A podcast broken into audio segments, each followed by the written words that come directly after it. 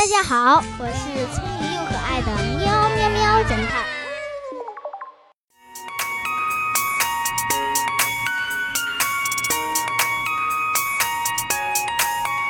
谁偷了钻石？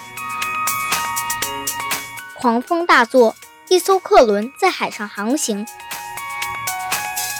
珠宝商王先生从甲板回到房间，发现一颗价值十万人民币的钻石不翼而飞了。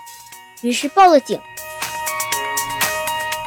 刁警官开始对船舱逐一调查。隔壁船舱是一个自称大学教授的人，他的桌子上放着一沓稿纸。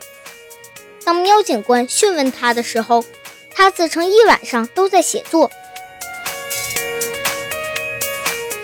喵警官发现稿纸上的字写得整齐秀丽，于是便当众揭穿了他。嗯。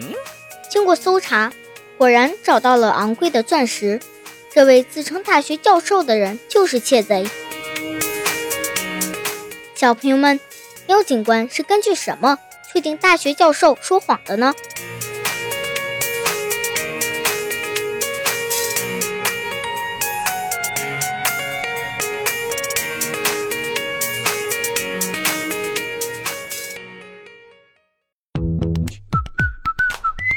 现在是答案时间。